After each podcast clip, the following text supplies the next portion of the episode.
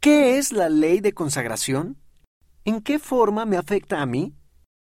La ley de consagración es un principio que el Señor da a su pueblo del convenio. Para vivir este principio, los hombres y las mujeres se entregan completamente a la edificación del reino de Dios y se aseguran de que no haya pobres entre ellos. Ellos dan su tiempo, sus talentos y sus recursos materiales para servir al Señor, a su iglesia y a sus hijos.